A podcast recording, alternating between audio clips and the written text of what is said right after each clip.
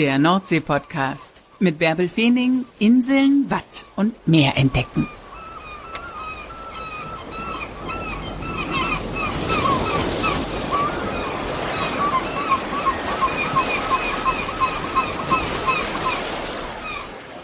Moin, habt ihr Lust auf Möwen und Meer, auf Krabben und Kutter? Dann ladet euch erstmal meinen kostenlosen Kuttergucker runter. Darin erzähle ich euch von meinen liebsten Kutterhäfen an der Nordseeküste. Den gibt's kostenlos unter kutter.nordseepodcast.de.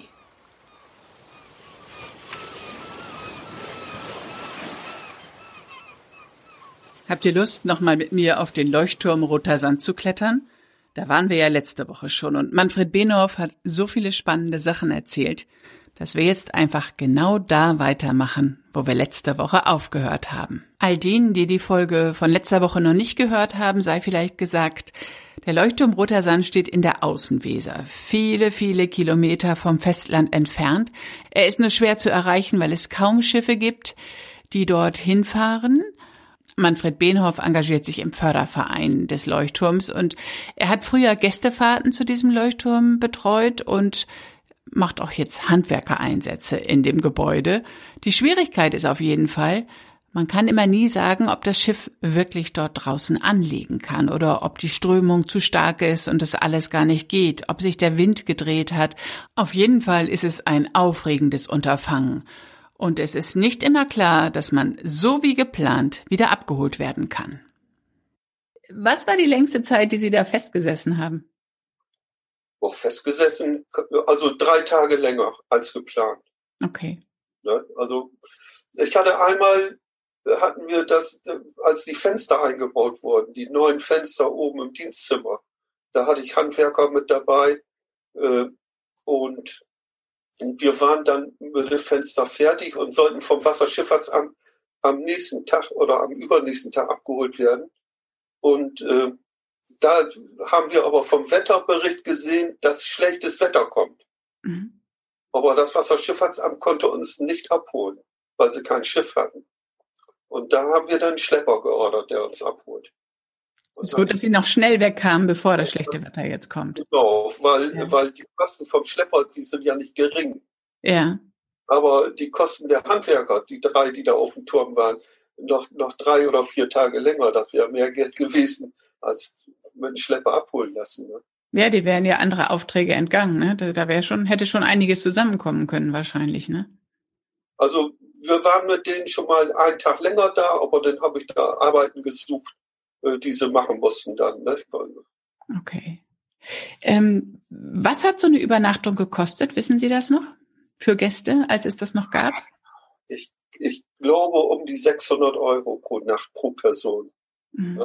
Da war also die Anfahrt und Rückfahrt drin und äh, die Übernachtung und die Verpflegung mit den Getränken und so. Das ist natürlich ein Wahnsinnspreis, muss man ja wirklich sagen. Aber äh, ich sage immer, bedenken Sie bitte, äh, das Schiff ist den ganzen Tag unterwegs. Da sind fünf Mann Besatzung drauf. Und das muss zweimal kommen. Mhm. Ne? Und, ja, stimmt. Damals hat sich das noch gerechnet, als äh, die Goliath so 30, 40 Personen mitnehmen konnte. Aber äh, nach den neuen EU-Richtlinien durften nachher nur noch zwölf Personen mitfahren. Ach so, das wurde geändert und dann fuhr auch die Goliath nicht mehr, sondern dann fuhr die Innoven, das andere Schiff, genau. das immer zum Leuchtturm gefahren ist. Genau. Und, und äh, Sie dürfen, wenn Sie da heute rausfahren und die äh, Seelinie überschreiten, dann dürfen Sie eben halt nur noch mit zwölf Personen fahren, wenn Sie nicht bestimmte Sicherheitsvorkehrungen haben, wie wasserschichtdichte Schotten und, und äh, Brandschutzanlagen und, und, und. Und das kann sich heute kein Schiff erlauben. So, und deswegen ist es so schwierig, zu diesem Leuchtturm zu kommen, weil der so weit draußen ist und weil da so strenge Sicherheitsrichtlinien gelten dann. Richtig. Und äh, die Vega 2 ist das einzige Schiff, was das darf, weil die sind so ausgerüstet. Die, die haben das ja auch reduziert. Die dürfen, glaube ich, nur noch mit 70 Personen fahren. Mhm. Ne? Vorher waren das 120. Ja, und jetzt in Corona-Zeiten ist das ja alles nochmal wieder ganz anders. Es findet ja erstmal gar nichts statt. Und wir sehen ja heute, dass sich das täglich ändert. Der rote Sand, der hat ja heute eigentlich keinerlei Bedeutung mehr. Auf jeden Fall, er ist nur noch ein Tagessichtzeichen, nennt man. Wie lange war der denn überhaupt besetzt? Wie lange war er im Betrieb? Also der rote Sandleuchtturm ist ja 1885 gebaut worden und äh, war dann durchgängig besetzt bis 1964. 1964 ging die letzte Mannschaft vom Bord und die, die da drauf tätig waren, als letzter war ein Herr Ostermann da mit da auf dem Turm. Die sind von da aus zum Leuchtturm Alte Weser rübergewandert. Mhm. Der Leuchtturm Alte Weser ist ja für Leuchtturm Rote Sand gebaut worden. In unmittelbarer Nähe, ne? Äh, drei Kilometer entfernt ist der. Mhm. Und ne, am Anfang, also der ist ja gebaut worden, um vollautomatisch äh, seinen Dienst zu betreiben, aber am Anfang waren da auch Leuchtfeuerwärter noch drauf äh, bis das sich alles eingeregelt hatte. Und dann äh, sind die auch da abgezogen. Das heißt also 1964 sind die letzten vom Rote Sand runtergegangen. Dann hatte er noch eine Bedeutung als Nebenfeuer für die äh, alte Weser. Äh, das wurde noch betrieben und mit Gas, aber automatisiert. Und äh, dann wurde er 86 ganz abgeschaltet. Mhm oder 84 so. Wie viele Leuchtturmwärter waren da immer drauf und wie lange waren die da draußen alleine zu zweit oder zu dritt im Leuchtturm? Also auf dem Rote Sandleuchtturm waren drei Leuchtfeuerwärter, äh, wo äh, ein, ein Chef und zwei Helfer sozusagen. und äh, die äh, Dauer, Aufenthaltsdauer auf dem Turm war immer verschieden. Am Anfang waren das immer so drei Wochen Manchmal waren das aber auch drei Monate, wenn sie nicht abgeholt werden konnten. Drei Monate? Ja, das waren so die längsten Zeiten, die die, die mal drauf waren. Und es gibt aus, aus Briefen von, von Leuchtfahrerwärtern aus der Zeit, das fielen manchen sehr schwer. Die hatten ja eigene Familie noch äh, zu Hause und, und äh, die Frau war meist mit den Kindern dann an, an Land ja und äh, haben meist Kleinbauerei dabei betrieben. Mhm. Weil mit dem Gehalt vom Leuchtfeuerwärter konnten die da nicht durchkommen. Und wenn der Leuchtfeuerwärter dann an Land ging, ja, dann äh, hat er natürlich da auch geholfen. Und äh, aber die meisten Leuchtfeuerwärter sagten, so wie der Ostermann das auch formulierte, immer wenn ich auf dem Leuchtturm bin, dann träume ich von zu Hause und wenn ich zu Hause bin, träume ich vom Leuchtturm. Nein. mussten die denn da machen? Die mussten funken, die mussten bei Nebel die Glocke läuten? Äh, also erstmal die Hauptaufgabe, wofür überhaupt alle ja Türme ja sind, oben muss ein Licht brennen. Das ist immer die Hauptaufgabe eines Leuchtturms. Stimmt, das war erst war das ja ein äh, Petroleumlicht, das musste richtig angezündet werden. Das war am Anfang war es also äh, Petroleum, äh, dann war es kurz danach wurde es elektrifiziert und zwar mit sogenannten preußischen Bogenlampen. Und äh, der Strom kam vom Wangeoge, aber das Kabel wurde immer kaputt gefahren und das haben sie dann wieder fallen lassen und dann war das wieder Petroleum und später wurde das auf Gas umgestellt. Mhm. Und äh, nach dem Krieg hat man wieder elektrifiziert, indem man unten im Keller einen Motor mit Generator hatte der hat also Batterien aufgefüllt und nachts wurden von den Batterien die Lampen gespeist. Mhm. Das hat man deswegen gemacht über Batterien, weil Batterie liefert immer den Strom. Und dieser Generator könnte ja mal nachts ausfallen, dann hätten sie keinen Strom. Deswegen okay. hat man immer die Batterie als Puffer dazwischen. Und ja, und äh, elektrifiziert.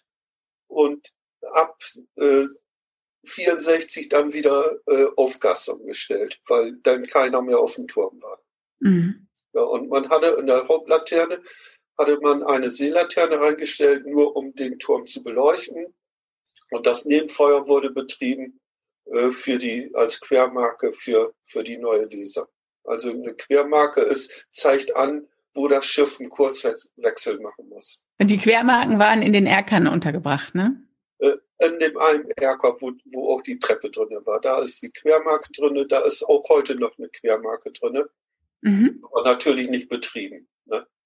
Das muss man sich immer so vorstellen, wenn eine Richtfeuerlinie, die zeigt immer an, auf welchen Strahl das Schiff fahren muss. Ja. Aber das ist ja nicht Kilometer lang oder meilenweit gerade, sondern die macht ja auch Knicke. Und äh, da setzt man dann, wo der Knick ist, eine Quermarke hin und sagt zu dem Schiff, wenn du jetzt in meine Quermarkenfeuer reinkommst, dann musst du langsam äh, nach links oder nach rechts schwenken. Okay, gut. Um in die neue Richtfeuerlinie reinzukommen. Ne? Das ist eine Quermarke dann.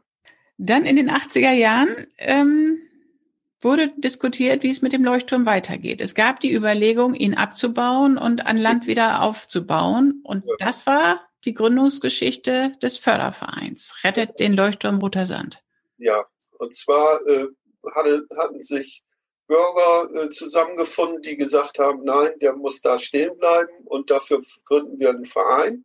Und das wurde im Deutschen Schifffahrtsmuseum organisiert. Dieser Verein, der hat dann Geld gesammelt äh, für den Erhalt des Turmes auf seinem jetzigen Standort. Und äh, das war aber sehr schwierig. Und dann kam der Bürgermeister aus Bad Steben, fragen Sie mich jetzt nicht genau, wo das ist, das ist aber im Süden, Ja. der wohl den, den, äh, den, ja, den Minister für Verkehr und, und weiß der Teufel äh, kannte. Und die haben dann das erreicht, dass der Turm an dem Platz stehen bleibt, wo er ist. Der Bund wollte aber den Turm ja nicht mehr haben. Und da hat sich dann die Deutsche Stiftung Denkmalschutz gegründet. Das war ihr erstes Objekt. Das war Ihr erstes Objekt? Das war ihr erstes Objekt, der Leuchtturm Rote Sand. Und das wurde denen dann übertragen, feierlich mit einer Urkunde. Der Bund hat natürlich dann Geld zur Verfügung gestellt, dass er saniert wird. Also das Problem war ja die Standfestigkeit. Und da hat ja der Herr Seedorf vom Wasserschiffsamt äh, Bremerhaven eine gute Idee gehabt mit seinen Überstellen der Manschette.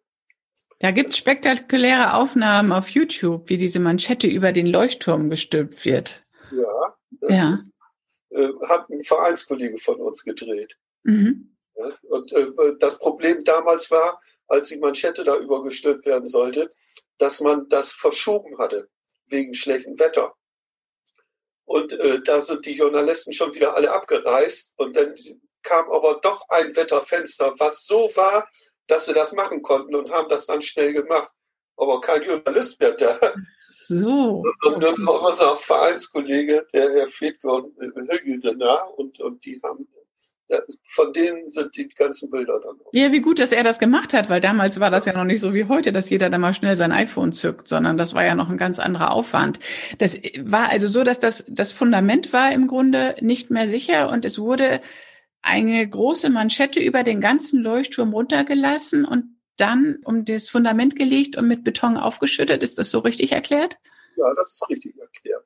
Mhm. Man, man hatte in den 50er Jahren festgestellt, dass das Fundament äh, von de, der Stahl von dem Caisson, der da äh, unten drum war, war in dem Bereich, wo Ebbe und Flut immer war, war er gar nicht mehr vorhanden. Da waren die Steine schon zu sehen. Mhm. Und äh, daraufhin war dann der Gedanke, wie machen wir das? Und da kamen ganz viele Ideen da mit Inseln aufschütten und, und äh, Spundwände umzu und so. Und dann hatte der Herr Seedorf eben halt diese Idee mit dieser Manschette. Und das wurde dann auch realisiert. Die Manschette hatte ein Gewicht von 110 Tonnen und die wurde dann mit den Schwimmkran darüber gesetzt. Mhm. Und das konnte nur bei Flut passieren und, und bei äh, wenig Wind und wenig Seegang, weil Flut mussten sie haben, sonst hätten sie äh, den nicht überwegsetzen können. Und das klappte auch sehr gut. Und das wurde darüber gesetzt, dann wurde das eben halt äh, alles ausbetoniert und somit war erstmal die Standfestigkeit wieder gegeben und danach wurden dann die Sanierungsarbeiten gemacht. Man hatte sich da auf den äh, auf das Jahr um 1960 festgelegt äh, und hat gesagt, so wie es ungefähr 1960 aussah, so soll es auch heute aussehen. Mhm. Salz und der Wechsel der Gezeiten setzen dem Turm doch ganz schön zu, oder? Ja, aber äh, das kann man ausgleichen, indem man immer äh, was macht. Ne? Mhm. Äh, also das Problem bei diesem Turm ist einfach auch Salzwasser oben. Was oben an, an den Turmkopf kommt und so. Weil da ist der Turm nicht so dick wie unten. Ach, tatsächlich. Ist der unten ist ja viel massiver gebaut und auch das Stahl ist viel, viel stärker. Ja, der Turmschaft ist stärker. Das ist also, ne, und die Aufbauten oben sind, haben nicht so dicke Wandstärken. Und wir haben dann gesehen, dass äh, im Laufe der Zeit doch sehr viele Roststellen da sind, Durchrostung und so. Und deswegen wollte ich ja seit zwei Jahren auch schon dahin, um einige Reparaturarbeiten zu machen. Die unbedingt sein müssen, damit von oben kein Wasser reinkommt. Aber Sie können sich ja auch nicht von außen am Turm ablassen und die Roststellen wieder nee, beseitigen oder streichen. Ne? Wie, wie, wie funktioniert das denn jetzt mal abgesehen davon, dass ja zurzeit scheinbar eine ganz große Maßnahme ansteht? Aber wie oft wurde sonst der Turm gestrichen, damit er immer frisch rot-weiß war? Circa alle zehn Jahre wurde der, der einmal äh, gestrichen. Ne? Mhm. Und da gab es dann eben halt dann welche, die also Schweißarbeiten gemacht haben, Trennarbeiten und dann Maler und alles das, was von außen so gemacht werden muss. Ne? In welchem Zustand ist der Turm denn jetzt aktuell? In einem schlechten. Es geht nicht nur um neue Farbe. Nein, das geht nicht nur um neue Farbe. Es wurde äh, 2019 äh, waren Gutachter auf den Turm, die also ein Gutachten gemacht haben. Äh, die waren zweimal da, mehrere Tage haben alles untersucht. Da waren also äh, Fassadenkletterer dabei, die jede einzelne Niete von außen untersucht haben und äh, haben viele Sachen da abgeflext, um, um Materialproben zu haben. Und äh, dieses Gutachten ist dann vor, vor äh, ja, im, im Herbst 2019 ist das, glaube ich, äh, dann da gewesen.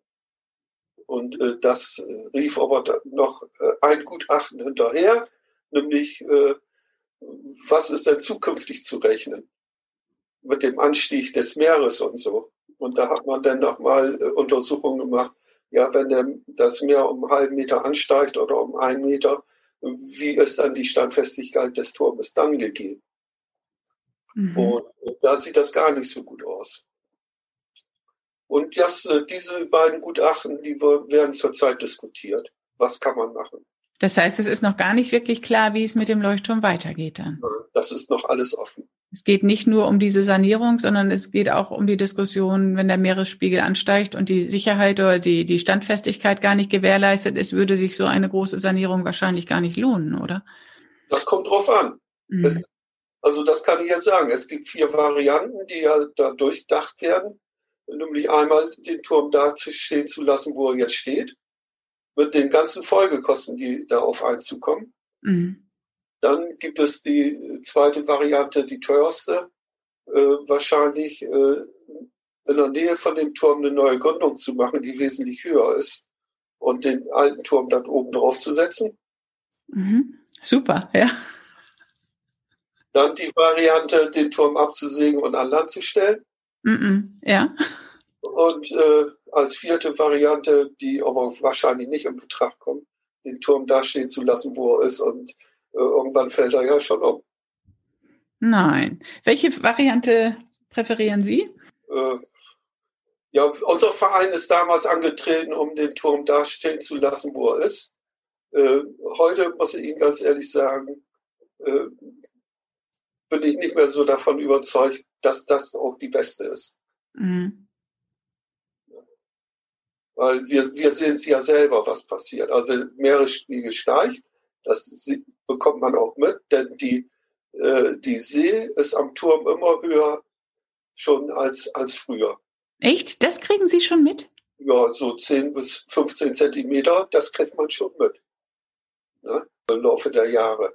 Also äh, ja. wir als Förderverein Roter Sand, wir äh, sagen einfach, wir warten mal die Diskussion ab, was dabei herauskommt und äh, dann werden wir uns entscheiden, was wir denn dazu beitragen können oder auch nicht beitragen wollen. Wie groß ist denn eigentlich Ihr Förderverein und wer ist da so alles drin? Also sind das nur Menschen von der Küste, die denken, jetzt tun wir mal was für den Leuchtturm? Nein, unser Förderverein hat circa 600 Mitglieder äh, die weltweit angesiedelt sind, natürlich die meisten in Deutschland.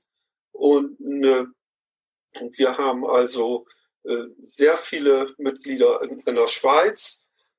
Äh, dann haben wir einige Mitglieder in Holland. Wir haben in Amerika welche. Und äh, aus Norddeutschland sind nicht die meisten. Die meisten kommen so aus, aus dem Binnenland. Echt? Ja. Also die einen Leuchtturm lieben, der draußen in der Nordsee steht, den man gar nicht so sieht, aber trotzdem ist diese Sehnsucht nach Leuchtturm bei so vielen Menschen da. Ja, äh, warum ist sie denn da? Weil, weil der Leuchtturm suggeriert das Sicherheit und, und Geborgenheit, sag ich einfach. Und das sucht doch der Mensch. Der Mensch will doch sowas haben. Mhm. Sicherheit und Geborgenheit. Und genau das strahlt ein Leuchtturm aus. Und das ist egal, ob das in Norddeutschland oder Süddeutschland ist. Ja, oder weltweit haben Sie ja Ihre Vereinsmitglieder ja. dann. Wir haben ja, wir haben ja auch eine Homepage, die äh, besucht wird und äh, da können wir ja auch mal äh, so nachschauen, wo kommen denn überhaupt die Anfragen alle her oder wer besucht uns denn alles? Ne? Und äh, also das sind 70 Länder, die also auf unser Ding dann zugreifen und gucken. Und wenn es nur ganz kurz ist, das können Sie ja sehen, wie lange da jemand drauf ist. Ne? Ja. Aber es ist schon interessant. Wie kann man Sie unterstützen in Ihrer Arbeit für den Leuchtturm? All die, die uns jetzt hören, all die Leuchtturmliebhaber. Unterstützen könnte man uns, indem man äh, uns hilft, den Leuchtturm zu erhalten. Das heißt also, wir suchen immer Freiwillige, Ehrenamtliche, die helfen, und äh, das Problem bei, den, bei solchen Vereinen ist immer die Überalterung. Mhm. Und, äh, es ist ganz schwer, an junge Leute ranzukommen, die sich dafür interessieren. Und gerade beim Leuchtturm Rote Sand, den man ja gar nicht greifen kann, richtig. Es ist sehr schwer, da irgendwie äh, an, an Leute ranzukommen, dass sie helfen und dass sie mitwirken bei solchen Sachen. Das ist dann aber eher eine Vereinsmitgliedschaft. Also das ist jetzt nicht zum Arbeitseinsatz, obwohl das würden viele wahrscheinlich auch machen, zum Arbeitseinsatz mit rausfahren auf den Leuchtturm. Aber darum geht's ja gar nicht, sondern es geht eher darum, die Zahl der Mitglieder zu erhöhen dann, oder? Nö, das geht da wirklich darum, ehrenamtlich bei uns mitzuhelfen. Das heißt also, in den Verein eintreten. Übrigens kostet die Mitgliedschaft nur 12 Euro im Jahr. Okay, das ist ja ein Schnapper. Ja. Und äh, dann suchen wir eben halt Leute, die jetzt mit rausfahren, die Reparaturarbeit mitmachen, die mit sauber machen, mit aufräumen und, und, und. und natürlich auch bei uns im Verein ein bisschen mithelfen, äh, das Archiv ein bisschen mit verwalten. Äh, denn wir sind alles Ehrenamtliche, die das machen. Also das ist vom Rechnungsführer über den Vorstandsvorsitzenden Herrn Pilz oder unsere, meine Wenigkeit. Wir machen das alle ehrenamtlich, wir bekommen da kein Geld für. Und äh, das muss auch jemand wissen, der bei uns dann mithelfen will, natürlich. Ne? Mhm. Ja, ja, klar. Aber Ihre Tätigkeit, das sind ja, ist ja eigentlich eher eine Tätigkeit für Menschen, die direkt an der Küste oder da vor Ort sind. Ne? Wenn jetzt Leute von weit weg zuhören. Ja, das, das ist immer das Problem. Ich sage immer, wenn man im Rufbereich ist, dann nutzt uns das was. Weil wie oft haben wir das schon gehabt, dass wir gesagt haben, äh, nächste Woche Montag fahren wir raus äh, zum Leuchtturm, um die und die Arbeiten zu machen. So, dann rufen wir freitags immer noch mal wieder beim WSA an und fragen nach, fährt das Schiff? Mhm. Dann, wenn, wenn die dann sagen, ja, das Schiff fährt, äh, dann treffen wir uns da morgens um 7 Uhr und äh, dann werden, können wir mitgenommen werden. Aber wie oft ist uns das passiert, dass morgens um 7 wir sind da und die sagen, nee, wir fahren nicht raus, weil das vom Wetter nicht geht. Ja, vom Freitag bis Montag kann viel passieren, ne? Dann, dann ist es natürlich nicht toll, wenn jemand da 200 Kilometer angereist ist, um dann wieder abzureisen. Ne? Mhm. Deswegen, äh, diese Leute, die suchen wir, die also im Umkreis von Bremerhaven wohnen und nicht irgendwo Süddeutschland. Mhm. Ansonsten natürlich, wenn Sie äh, viele Vereinsmitglieder haben, das wertet natürlich auch einen Verein auf. Nicht? Wenn Sie irgendwo hinkommen und was möchten, als erstes wird immer gefragt, wie viele Mitglieder habt ihr denn? Und wenn Sie dann sagen 25, dann lachen die sich tot. Aber wenn Sie schon kommen und sagen, ja, wir haben 600 Mitglieder, dann äh, spitzen Sie schon die Ohren und sagen, Mensch, wie kann das angehen, dass da so viele Mitglieder sind? Vielleicht werden es jetzt ja noch ein paar mehr. Sie haben gerade zu Beginn schon erzählt, dass Sie gerne nach Schillig fahren, weil Sie da so viele Leuchttürme sehen. Woher kommt denn eigentlich Ihre Liebe zu den Leuchttürmen?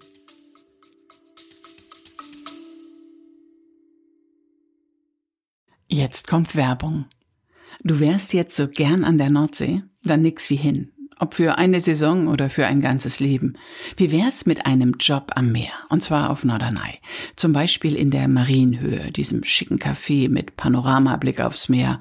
Oder in der Milchbar, absoluter Place to be, um das Leben und täglich den Sonnenuntergang zu genießen. Dazwischen drei Hotels. Das Hotel Inselloft, das Haus am Meer und das Relais und Chateau Hotel Seesteg. Egal, wo du hier arbeitest, du bist direkt am Meer. Wenn du einen Arbeitsplatz noch näher an der Nordsee suchst, musst du Strandkörbe vermieten. All diese Locations gehören der Brune Company und die freut sich auf dich. In der Hotellerie, in der Gastronomie, im Service oder in der Küche. Wenn du mehr über diese Jobs wissen möchtest, hör dir den Brune Podcast an. Zwischen Watt und Wald heißt er. Es gibt ihn auf Spotify. Oder du gehst direkt zu ihrer Website www.brune-company.de. Erst bewerben und dann ab ans Meer. Das war Werbung. Ach, das kann ich gar nicht genau sagen. Äh, auf jeden Fall ist es so, dass Leuchttürme in, immer an tollen Stellen stehen. Und man muss viel zu Fuß gehen, um da hinzukommen. Und äh, das macht meine Frau auch mit, zum Beispiel. Dass wir eben halt äh, da durch die Gegend laufen und dann zu einem Leuchtturm kommen. Ne? Und das war eigentlich so der Anfang. Und dann hatte ich Herrn Kaltenstein kennengelernt in Bremerhaven mal und habe gesagt, Mensch, das wäre auch was für mich, einen Verein mitzumachen. Das war 95, war das, glaube ich.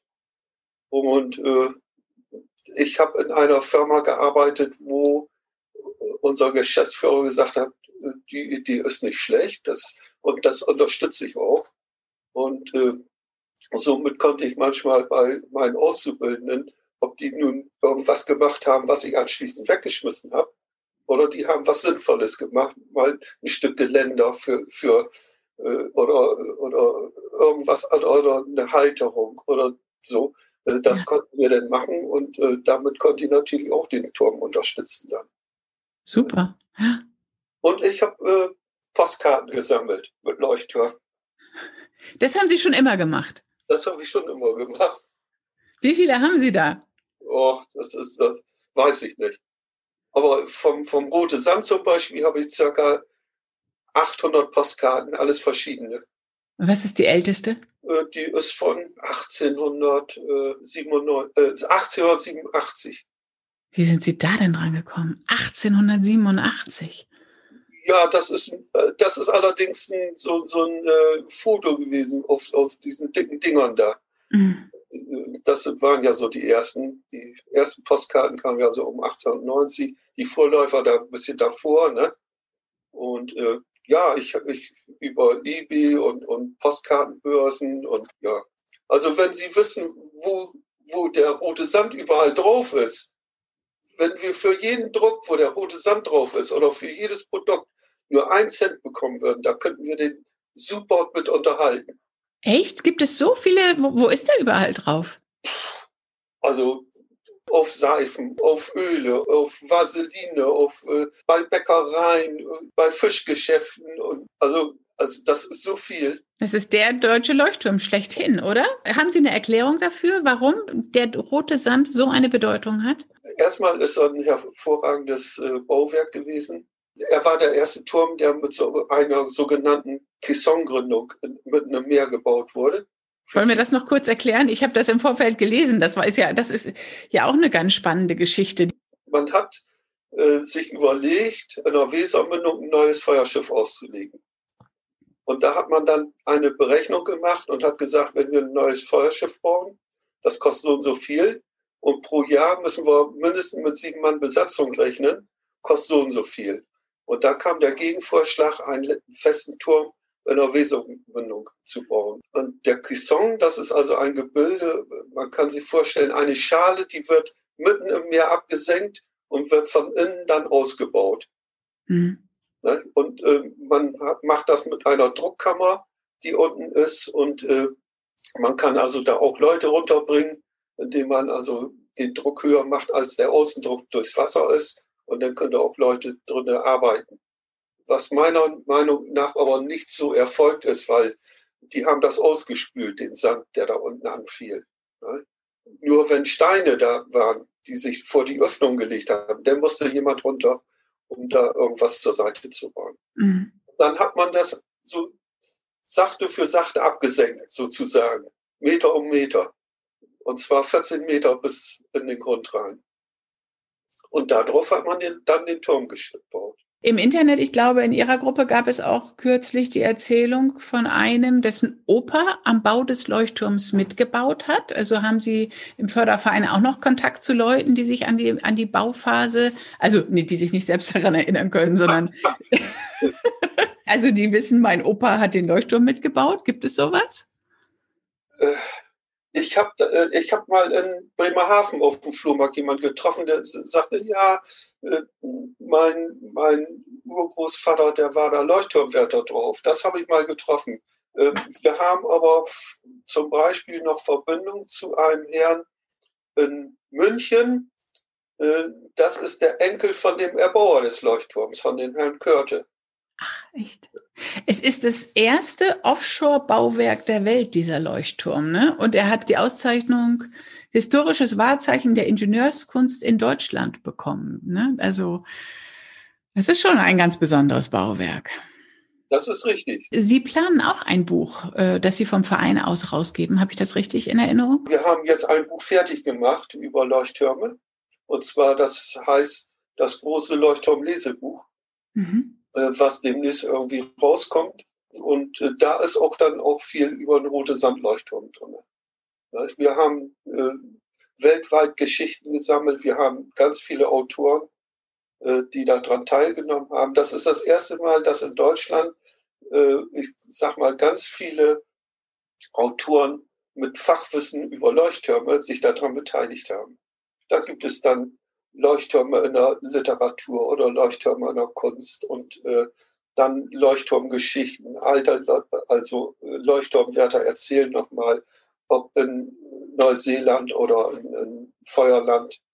Und äh, ja, das Problem war eben halt, die Leute alle zusammenzubringen. Ne? Und das haben wir hoffentlich geschafft. Und äh, ich bin ganz gespannt, wie das Buch dann aussehen wird. Das wird 450 Seiten haben.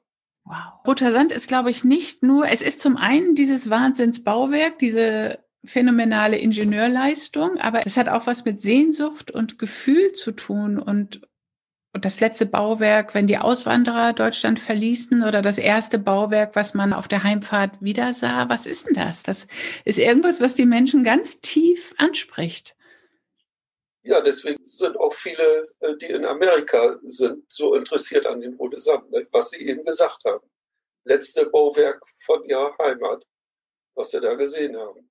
Und was für einen Stellenwert dieses Bauwerk hat, äh, das sieht man auch daran, dass bei der Weltausstellung 1900 in Paris der Eingangspavillon der deutschen Marineausstellung der rote Sandleuchtturm war. Das war, war vom Stellenwert sehr hoch angesiedelt. Ach, Herr Benhoff, so viel zu erzählen. Danke, dass Sie uns heute mit auf den Leuchtturm Roter Sand genommen haben. Ja, gerne. Und ich hoffe, dass das auch irgendwann mal klappt. Ne? Ja, ich will da wirklich noch hin. Das hoffe ich auch sehr. Ich glaube, ich trete als erstes mal in den Förderverein ein. Spannend, echt ein besonderes Gebäude, das da draußen in der Außenweser steht. Wenn ihr es euch angucken wollt, jetzt am Sonntag, am 23. Mai um 18 Uhr, läuft im NDR ein Film über eine Leuchtturmtour ab Bremerhaven, eine besondere Leuchtturmtour. Ich bin dafür mit einem Kamerateam mit einem RIP rausgefahren. Das ist so ein super schnelles Festrumpfschlauchboot und es ist ein neues Angebot, das es ab Bremerhaven gibt. Das fährt Andreas Wunderlich regelmäßig mit diesem RIP raus und einmal im Monat geht es hinaus bis zum Leuchtturm Roter Sand. Das ist echt eine abenteuerliche Fahrt. Und die Bilder, die die Kamerafrau gedreht hat, sind schon echt spektakulär. Freut euch drauf, läuft jetzt am Sonntag um 18 Uhr im Nordsreport, im NDR Fernsehen und danach natürlich in der Mediathek. Das war der heutige Nordsee-Podcast. Falls ihr noch Infos zum Podcast wollt, gibt's alles unter www.deineigenerpodcast.de slash planer. Da habe ich euch in zehn Punkten zusammengestellt, worauf es ankommt, wenn ihr euren eigenen Podcast herausbringen wollt. Ja, und dann freue ich mich natürlich, wenn ihr anderen vom Nordsee-Podcast erzählt und mir nochmal schnell eine kurze, gute Bewertung gibt. Ihr wisst schon, der Algorithmus, der braucht das. Also, lasst es euch gut gehen, wo immer ihr seid und dann bis nächste Woche. Tschüss.